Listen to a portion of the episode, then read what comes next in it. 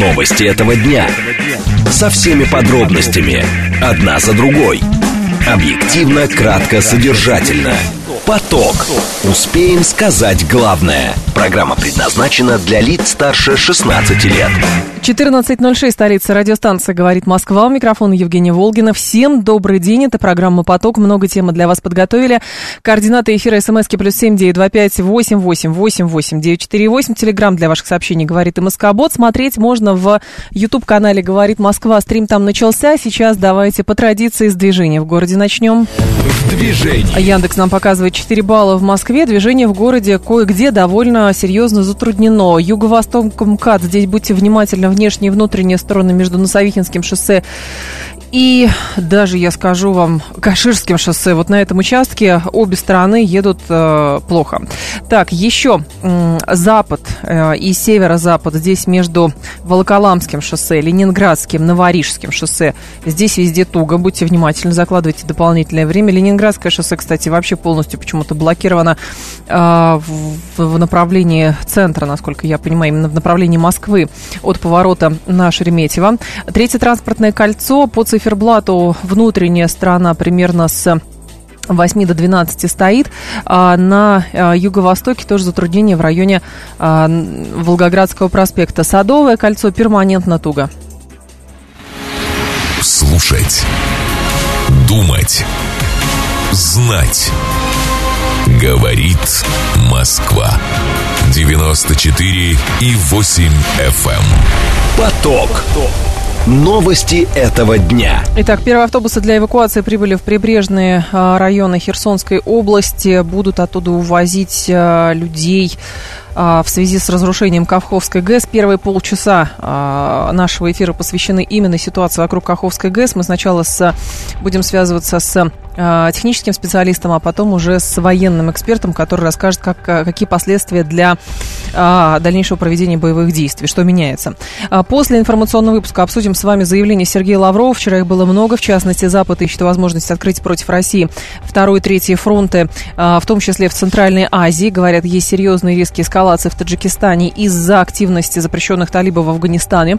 И в Роструде рассказали о программе бесплатного переобучения матерей. Будем об этом говорить. В «Умных парнях» у нас сегодня доцент высшей школы экономики, а, специалист по вооружениям Андрей Фролов. Поток. Успеем сказать главное – Итак, э, есть э, заявление следующего характера. Каховская ГЭС не подлежит ремонту после разрушения инфраструктуры, заявил временно исполняющий обязанности мэра Новой Каховки Владимир Леонтьев. Крупнейшая гидроэнер... Э, гидрогенерирующая компания Украины Укргидроэнерго также сообщила, что в результате подрыва машинного зала изнутри Каховская ГЭС полностью разрушена, восстановить станцию невозможно.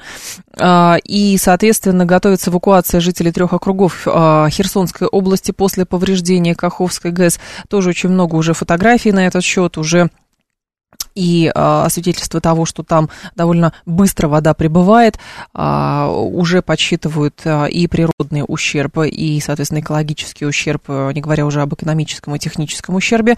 Есть а, заявление Евросоюза, что атака на Каховской ГЭС может а, иметь а, ужасные гуманитарные экологические последствия. Это Евросоюз а, делает такие заявления.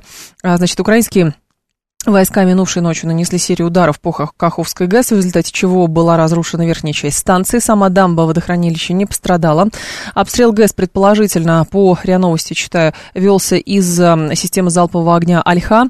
В настоящее время идет нерегулируемый сброс воды. Началась эвакуация гражданского населения из прибрежных подтопленных зон. При этом, как сообщал временно исполняющий обязанности губернатора Херсонской области Владимир Сальда, массовая эвакуация не понадобится. Разрушение Каховской ГЭС не помешает российским военнослужащим защищать левобережье. Позже в Кремле заявили, что Россия решительно отвергает обвинения в подрыве Каховской ГЭС. Это преднамеренная диверсия Киева. Всю ответственность несут украинские власти. Там добавили, что разрушение ГЭС может повлечь последствия для нескольких десятков тысяч жителей э, региона, а также экологически. В Кремле заявили, что одна из целей подрыва киевским режимом ГЭС связана с лишением Крыма воды. Напомню, что Каховская гидроэлектростанция, она шестая, нижняя и последняя ступень каскада Днепро, э, Днепровских гидроэлектростанций, расположена в пяти километрах от города Новая Каховка Херсонской области. А, Владимир а, Татальмин с нами, доктор технических наук, член общественного совета Минэнерго, профессор Рудена. Владимир Владимирович, здравствуйте. Добрый день. Владимир Владимирович, чисто технически, с вашей точки зрения, что там э, действительно произошло, и э, то есть можно ли оценить силу взрыва, чтобы понять, э, что привело к таким э, серьезным разрушениям? Ну, сколько там э, тонн тринитротолуола взорвалось, это трудно предсказать. Хотя, наверное, значит, эта мощность была приличная, потому что такое вот э, разрушение по э, протяженному напорному фронту, который держал эту воду, водохранилище, нанести такой ущерб надо было, наверное, не одной, так сказать, ракетой. Это сложно сказать. Но главное, что мы имеем вот такой вот, значит, уже как бы финал, что разрушена часть напорного фронта, что примерно примерно половина водохранилища, наверное, э, будет сброшена через этот проран, который образовался вот этими диверсионными, так сказать, ракетами, да, диверсионными взрывами. Значит, вода уйдет, ну, двое суток будет трое суток, может быть, будет, так сказать, наводнение в Нижнем Биефе, но она уйдет все равно по руслу Днепра, уйдет в море, и через трое суток граждане, так сказать, пострадавших регионов, населенных пунктов могут вернуться к себе э, домой. Вот это вот что первое напрашивается.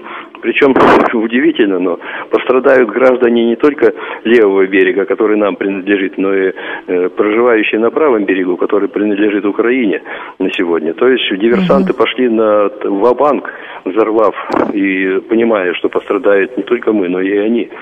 Владимир Владимирович, а здесь а, еще такой момент. А, некоторые ваши коллеги говорили, что скажем так, э, скорее, точнее, даже не некоторые ваши коллеги, а вы в одном из интервью говорили, что, вероятно, та страна заранее переполнила Каховское водохранилище, а, мешали они починить затворы ГЭС, рассчитывая, чтобы потенциально возможное наводнение нанесло максимальный ущерб. То есть это готовилось, очевидно, совершенно заранее. Да, это, это, это так, потому что где-то недели три назад нашим специалистам удалось значит, отремонтировать э, затворы, которые удалось поднять, и эту избыточную воду, которую значит, спускали сверху, эту избыточную воду отчасти сбросить. То есть, видимо, это планировалось, конечно, уже давно-давно, задумка была, э, значит, вот она реализована была сегодня ночью, но, э, конечно, наполнение водохранилища происходило достаточно быстро, потому что там они Днепрогэс открыли затворы специально, чтобы перенаполнить Каховское водохранилище, чтобы вот этот ущерб от этой сегодняшней волны попуска, которая пошла в, в Нижний Биев, чтобы ущерб был максимальным. Чем больше воды, тем больше разрушений. Вот такой девиз был угу. у них. Это, это понятно. Последствия для всего каскада. То есть э, есть ли риск э, вызова какой-то цепной реакции, как вы думаете? Нет, это, нет? это нет, это последняя ступень каскада.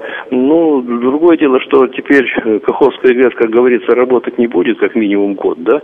Даже если в условиях мирного времени попытаться ее восстановить, то уйдет не менее года. Вот, на то, чтобы проект mm-hmm. новый разработать, чтобы восстановить строительные работы, развернуть все, чтобы, может, даже отчасти еще и обновить гидроагрегаты, которые во многом пострадали и во многом устарели.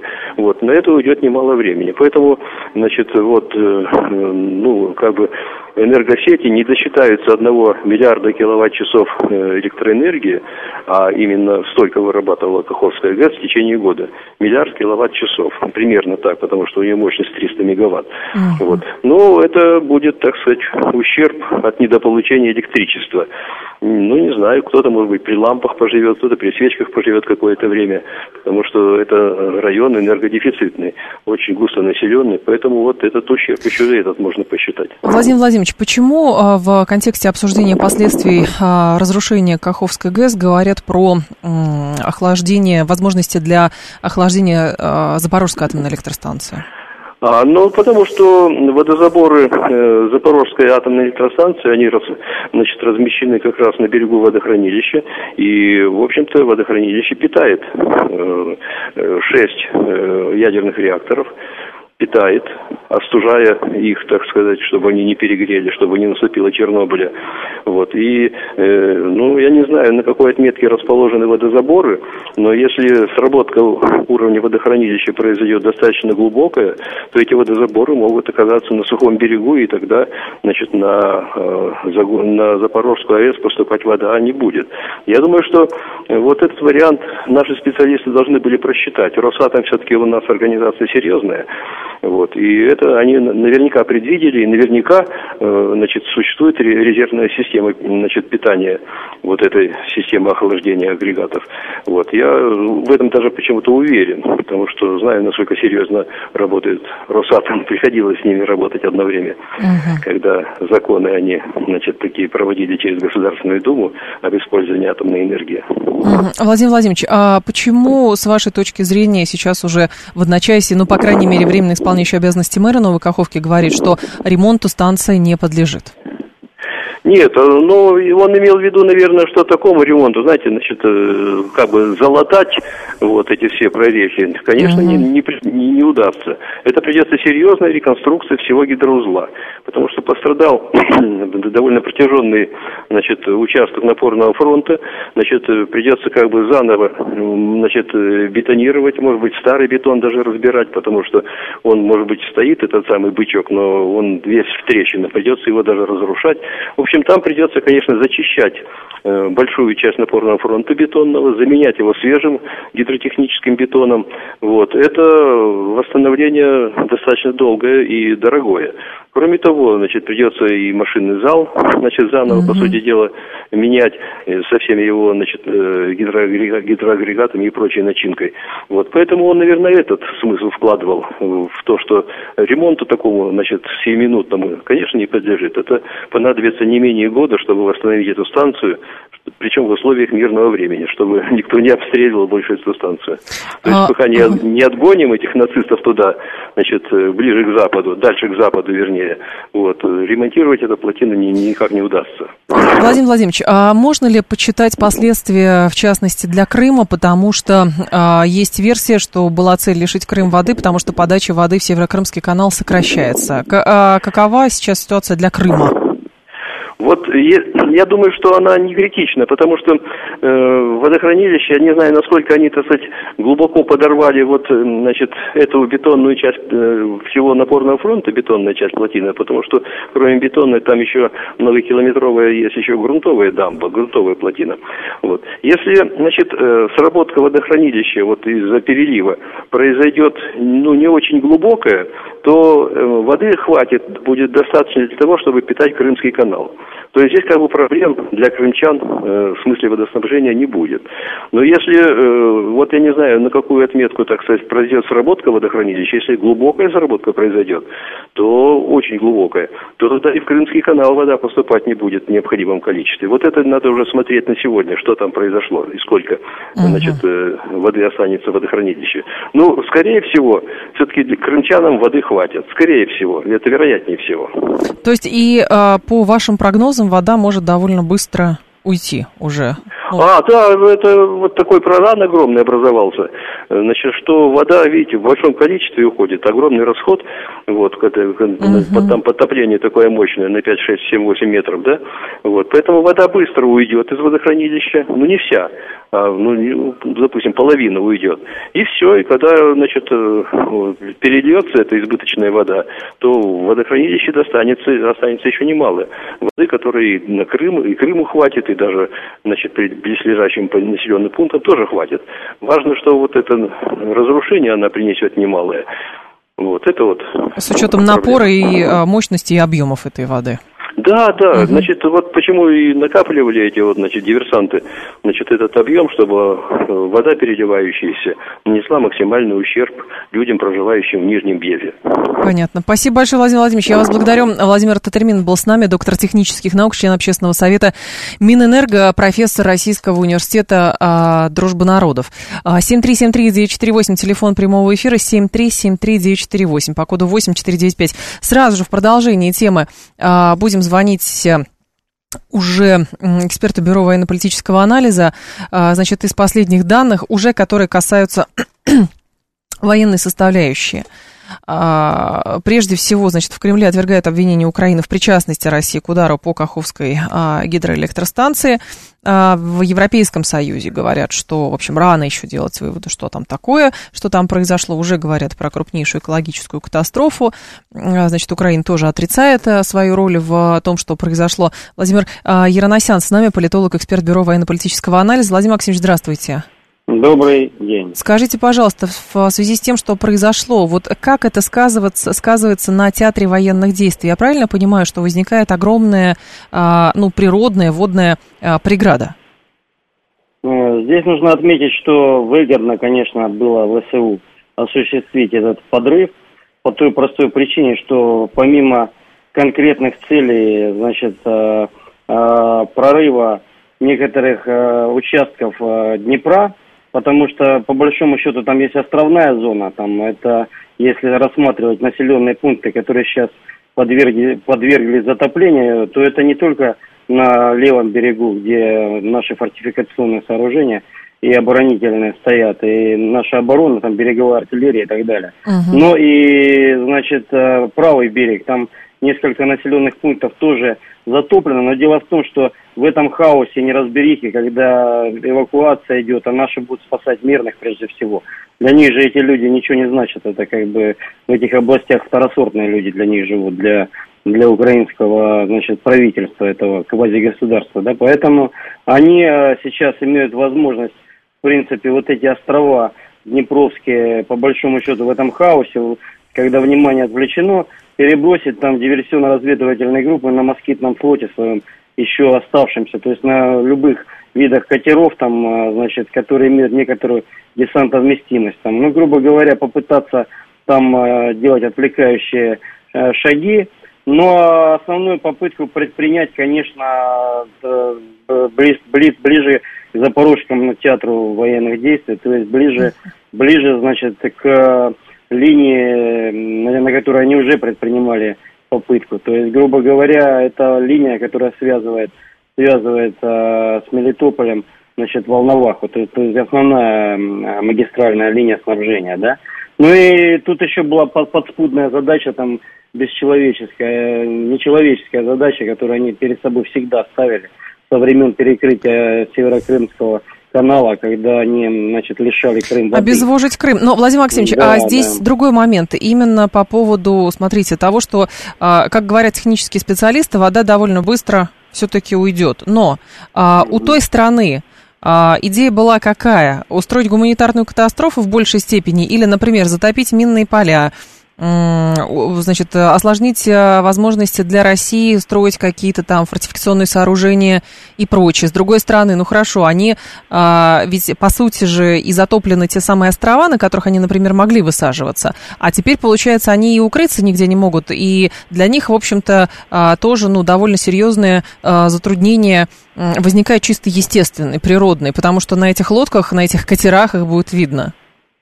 Ну, естественная преграда, безусловно, Днепр, да, и в любом случае, когда наши строили фортификацию, то есть линию, линию обороны, там, она многоэшелонированная. Понятно, что, что минное заграждение там и, значит, какие-то первая линия там, безусловно, там будет подтоплена, но в любом случае это не значит, что оборона будет прорвана, да.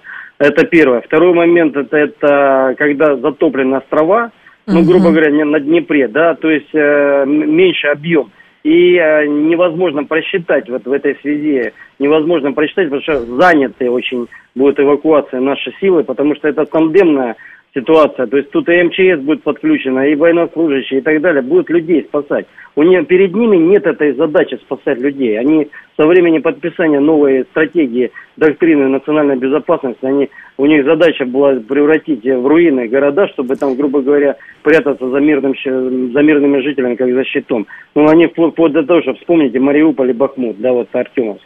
Они же проламывали стены даже в жилых домах, чтобы легче было перемещаться там внутри, да. То есть, грубо говоря, для них это, это не это население, которое населяет эти Донецк. Владимир Максимович, Луганск, я говорю сейчас не про гуманитарный аспект. То, как ВСУ относится к мирным гражданам, мы прекрасно понимаем. Я говорю чисто про технический момент, какие последствия, например, для них по возможности, ну, осуществить условно то же самое контрнаступление. Просто поясню, есть э, мнения, и сейчас их великое множество, и одно из них следующее. На, значит, Зеленского слишком сильно давят этим контрнаступлением. История э, со взрывом Каховской ГЭС для него довольно выгодна, потому что можно все списать на Россию, выторговать достаточно денег и еще э, отсрочить это контрнаступление и протащить чисто медийно, что вот экологическая катастрофа. А там довольно чувствительно к этой теме относятся. Ну, что это такое?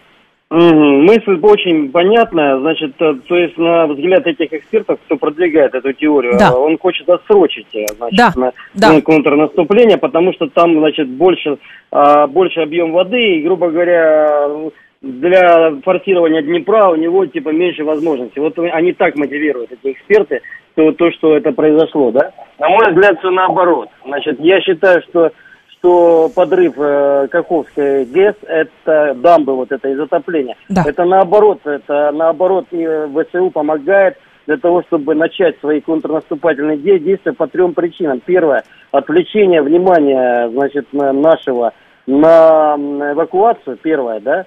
Второй момент, э, значит, попытка прорыва ДРГ именно на эти острова, потому что отдалилась линия фронта в какой-то степени, да значит, плюс э, Кенбургская коса может быть затоплена и так далее, оторвана. Ну, может быть, они так планировали, во всяком случае. Потому что просчитать вот такие э, экологические вещи, катастрофы, нельзя до конца. Они, видимо, планировали, что будет вот этот гребешок оторван, там, Кенбургская коса, там, национальный природный парк находится, uh-huh. да?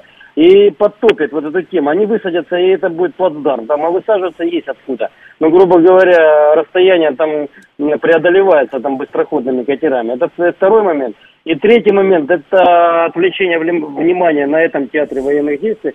А с, э, правее они могут запросто, угу. значит, осуществить уже более серьезный и массовый прорыв, не считая с потерями. Хотя они, они же пустили там, там уже роту леопардов своих, там наполовину уничтожено.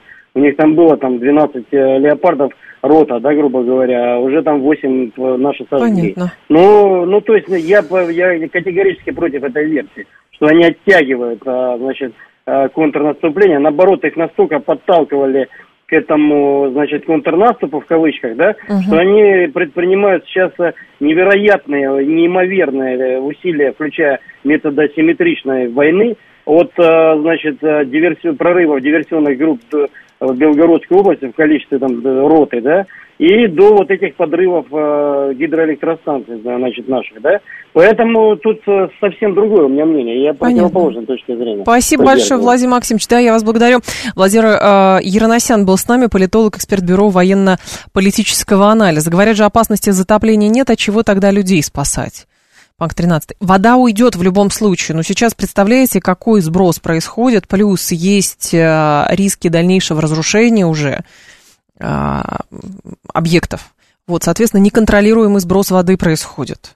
Поэтому, естественно, людей надо э, вывозить оттуда, эвакуировать. Вот. Задача, конечно, сделать это оперативно. Потом, хорошо, если они смогут вернуться туда, вот. А, но, соответственно, ну, было бы странно, согласитесь, там, прорыв крупной, разрушение крупной а, гидроэлектростанции, а никто людей не... Ну, это, как вы себе это представляете? Непонятно. Так, министр иностранных дел Великобритании Джеймс Клеверли заявил, что пока слишком рано давать оценку ситуации вокруг разрушения Каховской ГЭС, но оно, цитирую, произошло из-за начала России военных действий. Действительно, если бы Адам и Ева а, не сорвали запретный плод, то, наверное, ничего такого бы не было на планете Земля, что происходит на планете Земля, что связывает, в частности, с тем, что Адам и Ева сорвали запретный плод. А если бы северные потоки, например, не построили, то их бы не взорвали, правда? Вот примерно так это выглядит. А, давайте сейчас новости послушаем, потом продолжим. Новости этого дня. Со всеми подробностями. Одна за другой. Объективно, кратко, содержательно. Поток. Успеем сказать главное. 14.36, столица, радиостанция «Говорит Москва». У микрофона Евгения Волгина. Мы с вами продолжаем. Так, а, есть сообщение с пометкой «Срочно» по поводу Каховской ГЭС. Глава города сообщает по ТАССу, я читаю, здание машинного зала Каховской ГЭС оказалось под водой. Разрушение продолжается. Это ровно то, о чем а, я говорила, отвечая на вопрос слушателя, зачем вы людей эвакуировать, если угроз затопления нету. Ну, там дома плывут уже были кадры, дома плывут, понимаете, воды очень много, естественно, людей надо оттуда вывозить.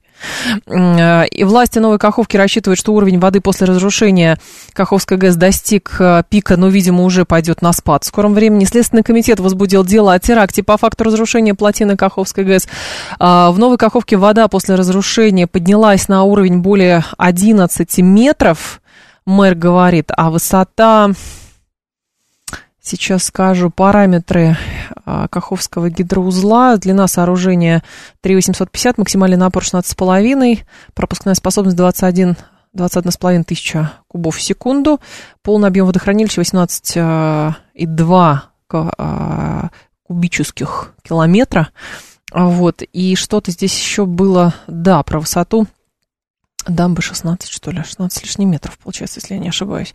Вот. А, расположена в 5 километрах от города Новая а, Каховка. А, любопытно, конечно, что, например, в интернете уже появилась в статьи про э, станцию. Вот, и любопытно, конечно, что именно про текущие события. И интересно, что статью просто вот в открытую уже там более 60 раз, с, начиная с трех часов ночи, правили.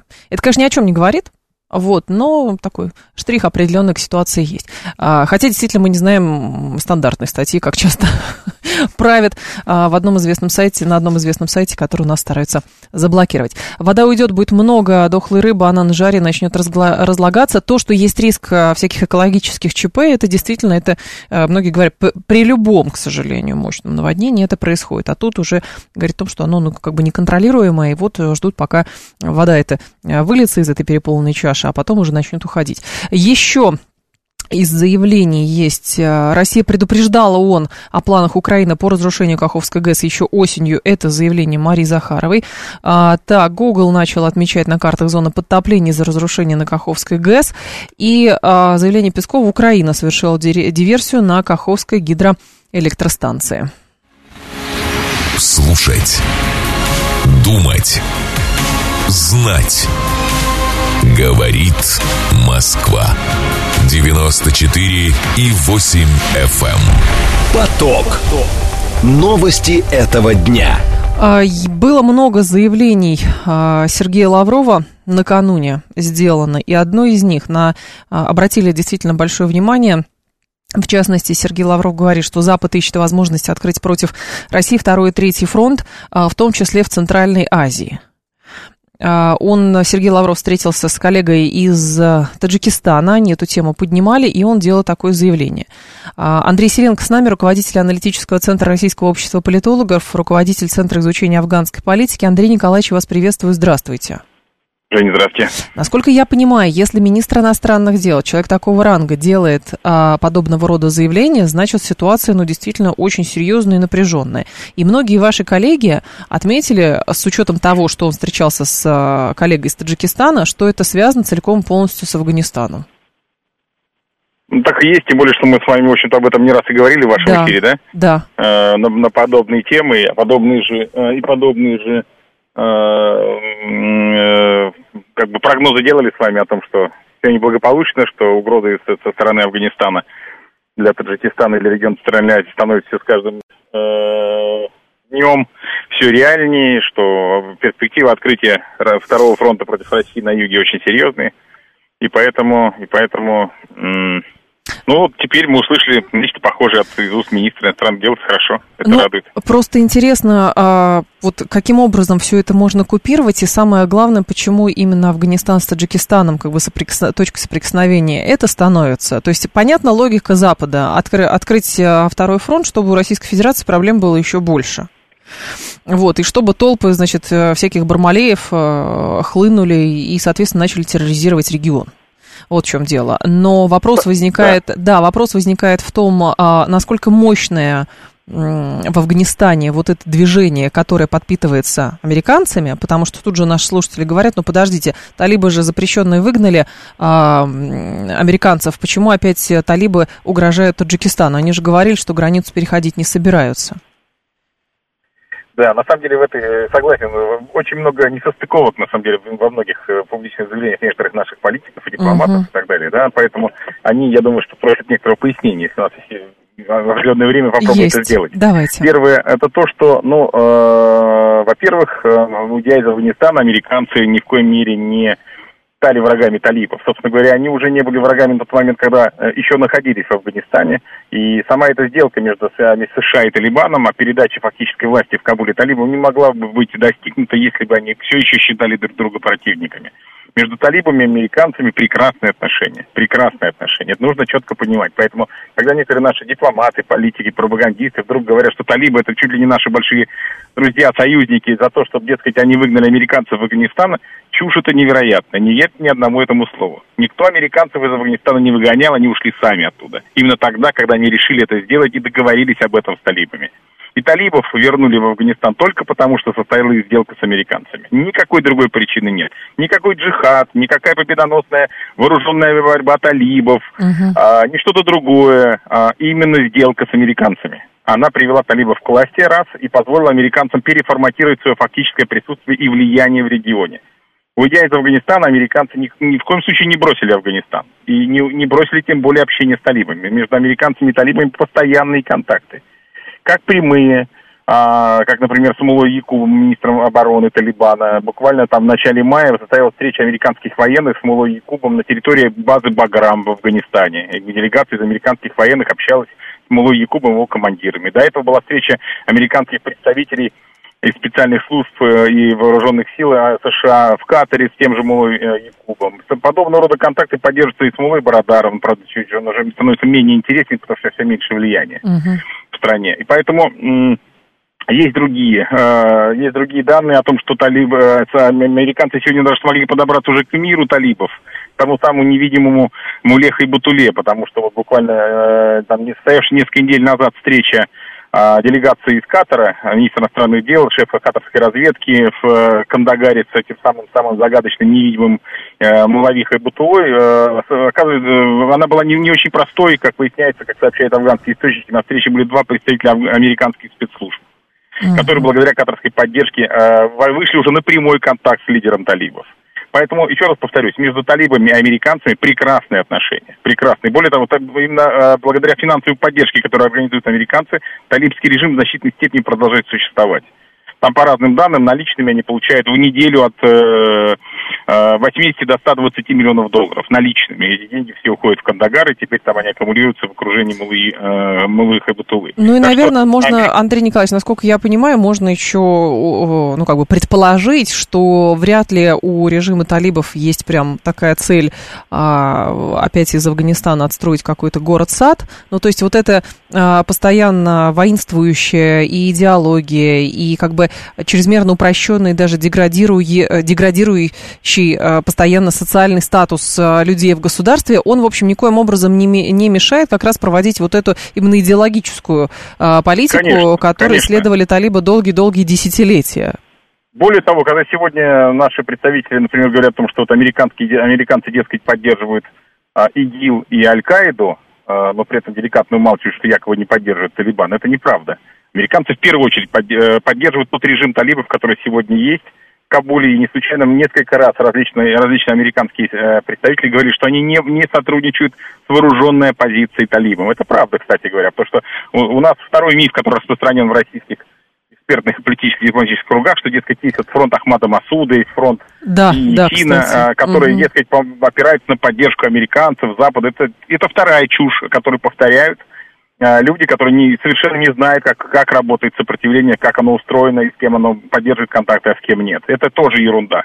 На самом деле они не получают никакой поддержки от стран Запада, поддержки от американцев. Более того, США категорически отказываются как, в, ну, работать, например, с, с силами сопротивления, в том смысле, чтобы, чтобы не просто с ними играть, да, потому что известно, что американские дипломаты и разведчики активно э, запугивают некоторые группы талибов тем, что а, а мы можем начать помогать сопротивлению, но не делаем этого, поэтому будьте сговорчивы с нами по некоторым вопросам. Uh-huh.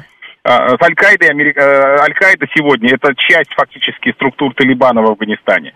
Э, лидер Аль-Каиды, любой лидер Аль-Каиды приносит присягу лидеру Талибана в первую очередь. Поэтому, когда нельзя отделять одно от другого. Аль-Каида фактически это сегодня часть талибов, режима талибов. И поэтому, когда кто-то говорит о том, что э, кто-то поддерживает Аль-Каиду, но при этом умалчивает, что это он не поддерживает Талибан, это тоже неправда. Поэтому нам нужно сегодня немножко начать все-таки говорить правду о том, что происходит сейчас, и это правда не в нашу пользу, потому что, к сожалению, благодаря в том числе усилиям некоторых наших не очень дальновидных дипломатов, и политиков. Россия сегодня утратила свои позиции в Афганистане. Сегодня у нас практически там не осталось друзей, но это бы пол, полбеды. У нас не осталось рычагов воздействия на ситуацию в Афганистане. Андрей Некоторое Николаевич. время наши дипломаты ставили Мгм. ставку на работу с талибами, но она провалилась. Талибы работают с американцами, а не с нами. А У к чему тогда это только один- заявление, я прошу прощения, к чему заявление Лаврова, как раз э, сегодняшнее по ТАССу читаю, развитие рабочего диалога с талибами, а, значит, представители радикального движения э, запрещено в России, как доминирующей внутриполитической силы Афганистана отвечает интересам региона. Об этом заявил министр иностранных дел, выступая в Ну, это Российско-Таджикском это- это университете. Это говорит о том, что все-таки российский МИД все еще продолжает придерживаться своей линии, Мгм. а, которой он придерживался последние несколько лет, и которая завела, на самом деле, российскую, э, российскую линию на- в Афганистане в тупик. У нас сегодня талибы, с которыми мы поддерживаем как, как бы контакты, фактически с нами никаких общих проектов не имеют, кроме пиаровских разговоров о некоторых неких инвестициях, о Понятно. готовности создавать какие-то экономические а, проекты совместно. Ничего, кроме болтовни на эту тему нет. Ни одного проекта не создано, никаких ни рубля денег не вложено.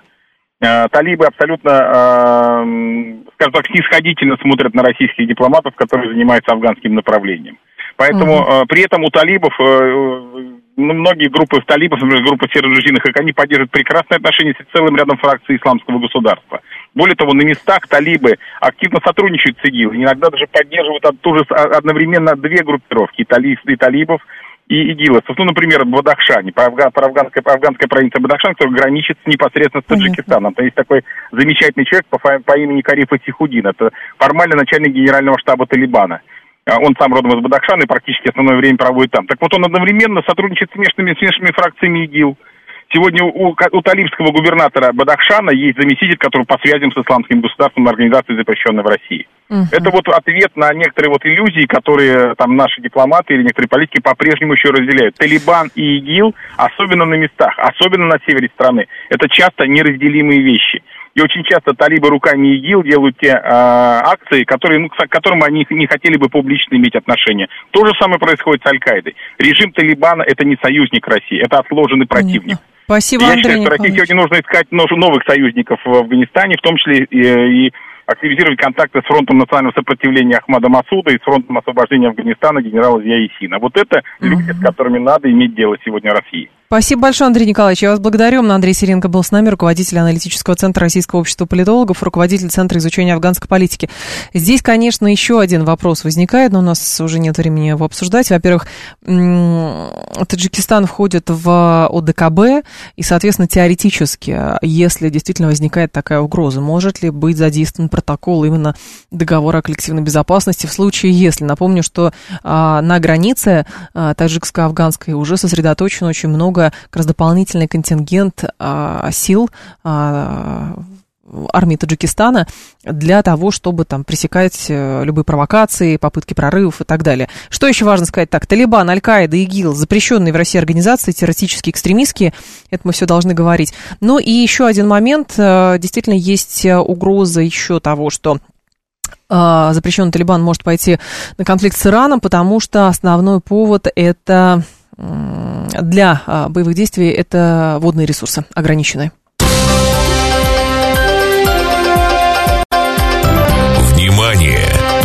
Говорит Москва. 94 и 8 FM. Поток. Успеем сказать главное. Последней теме мы с вами переходим. В Рострузе рассказали о программе бесплатного переобучения матерей. В ней уже поучаствовали 29 тысяч женщин с маленькими детьми. В проекте участвуют э, женщины в отпуске по уходу за ребенком до трех лет, неработающие женщины, воспитывающие детей в возрасте до 7 лет. Более 5 тысяч из них уже получили новую специальность или повысили квалификацию, отметил замглава ведомства Ян Толбацкий. Он уточнил, что самые популярные направления – это менеджер по работе с маркетплейсами, бухгалтерия, управление персоналом, кадровое дело производства. Другие востребованные специальности – тестировщик программного обеспечения, психолог, консультант, программ бесплатного профессионального обучения и дополнительного профессионального образования. А, Демография проводится также для людей от 50 лет, участников СВО, отдельных категорий молодежи и безработных. Заявку в госуслугах можно оставить. Василий Аникин с нами, экономист, ведущий научный сотрудник Института социологии а, исследовательского социологического центра РАН. Василий Александрович, здравствуйте. Здравствуйте. Скажите, пожалуйста, а насколько это пользуется спросом и почему а, женщины, как только рожают ребенка или оказываются в декрете, у них возникает потребность именно переобучения? А, Во-первых, это пользуется действительно спросом. Вопрос э, в том, какое предложение. Здесь предложение предлагает достаточно ну, хорошую вариацию курсов и э, полезных курсов, то э, женщины, находящиеся в декрете, достаточно активно этим пользуются. А, по цифрам не могу сказать, угу. но точно знаю, что это довольно популярно. Из чего исходит по выбору а, как раз вот этих, по выбору направлений? Это то, что требуется рынку, или это то, что, ну, довольно просто привлечь, а, или чему можно довольно быстро научиться? Ну, а, это то, что требуется рынку. Угу. А, б, это тому, что можно быстро научиться, действительно. Да, например, курсы дизайна довольно популярные. А, какие-то маркетинговые курсы, которые позволяют быстро освоить а, довольно несложную да, специализацию. Ну, в общем, вот такие вот направления, они довольно популярны. Ну, а что, женщина в декрете, мамочка, да, и параллельно а, через интернет там что-то делать. Как правило, это курсы, которые... Как правило, это программы обучения специальности, где можно работать удаленно. Да. Все на удаленке. Угу. Угу, угу. Потребность, конечно, есть. А, потому что, ну, особенно у тех мамочек, которые работали в офисе, и, возможно, при выходе в декрет начинают переосмысливать свою профессиональную траекторию. Может быть, хотят что-то попробовать новое, а может быть, еще и заработать что-то. Василий Александрович, а откуда тогда взялась э, вот это, откуда взялось утверждение, что женщины, которые а, находятся долгое время в декрете, уходят из офиса, а потом уходят вообще в диаметрально противоположную сферу? А, проводились ли исследования на счет? Ну, то есть, условно, всю жизнь была, а, там, 10 лет была бухгалтером, а потом пошла тортики печь. А, исследование проводилось, но опять сейчас по цифрам не сориентирую, угу. к сожалению, под рукой нет. А, здесь не со всеми это происходит. Знаете, есть такая, такое расхожее выражение, что профессия кормит в стабильное время, а ремесло в кризис. Здесь много факторов, в том числе и кризис может влиять. А, но пошла тортики печь, но если женщина от этого становится более счастливой, значит, наверное, нашла себя. Потому что, как правило, профессия выбирается на более раннем этапе, и, ну, наверное, там профессия бухгалтера при, в некоторых обстоятельствах может быть чуть более скучная, чем, например, там, профессия того же а, шеф-повара. Угу. Проводились ли исследования, а, какой а, процент женщин после декрета действительно уже выходят и занимаются полноценной экономической деятельностью, уже без вот этого переобучения или нету? Ну, вы знаете, сейчас не сориентирую по данным, к сожалению. Понятно. Спасибо большое, Василий Александрович. Я вас благодарю. Василий Аникин с нами, экономист, ведущий научный сотрудник Института социологии Федерального научно-исследовательского социологического центра РАН 7373948. Товарищи женщины, позвоните, пожалуйста. Вам требовалось какое-то переобучение, а, переквалификация в тот момент, когда вы были в декрете? Или все-таки нет? То есть важно понимать, вот действительно в декрете происходит какой-то слом, в том числе и профессиональный, что человек полностью меняет вообще сферу деятельности, насколько это частое явление, или же все-таки, ну, главное, а, потом как бы сохранять а, все те, значит, умения, навыки, они, естественно, сохраняются, более того, они за счет того, что многозадачность включается в декрете, очевидно, совершенно эти навыки совершенствуются, и потом возникает, ну, человек просто выходит на работу там, где работал. Или же все-таки нет? Кто проходил вот эти программы бесплатного переобучения материала, может быть, даже платного переобучения? Кто проходил, кому это нужно. 7373948, телефон прямого эфира. У друга жена медик в декрете пошла на курсы ландшафтного дизайна. Ну, это, кстати, нормально. А почему нет? То есть это включается просто альтер и, и все. Я знаю тоже медиков, которые, например, очень живописью увлекаются в свободное время. Вот. И военных людей знаю, которые а, готовы писать сценарии к а, фильмам, а, книги, вот, и вообще цитируют а, Шекспира а, полностью на память. Вот. 7373948, телефон прямого эфира. Насколько это, насколько большую потребность испытывают женщины, а, в, находясь в декрете по переобучению. 7373948. Хорошо, если женщины не звонят, они заняты либо переобучением, либо обучением детей, либо вообще на работе. Товарищ мужчина, позвоните, пожалуйста. А, сталкивались ли вы в ваших семьях с этим? 7373948, а, это телефон прямого эфира. 7373948, по коду 8495. Давайте вас послушаем. Здравствуйте, алло. Пожалуйста. Алло. Алло. Здрасте. Добрый день. Здрасте. Меня зовут Наталья. Пожалуйста, Наталья. Я проходила вот это переобучение, повышение квалификации, когда была во втором декрете. Так.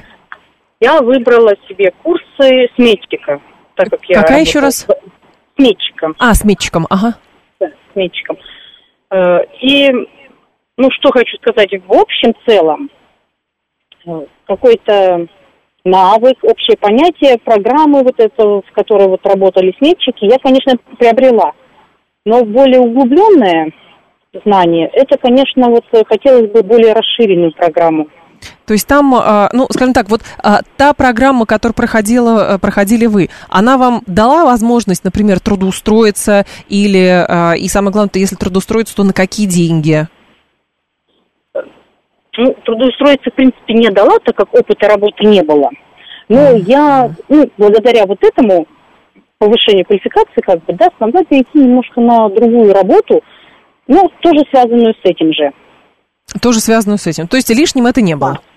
Лишним это не было, получила дополнительные знания. Я это я к чему говорю, что хотелось бы более глубокое, более развернутое вот mm-hmm программы. Обучение, обучение, да, да. Спасибо большое. Да, здесь, кстати, действительно очень интересно. То есть, с одной стороны, есть э, вот эти социальные программы, что очень хорошо. А, есть возможность э, либо переквалифицироваться, либо, наоборот, улучшать свою квалификацию, повышать ее.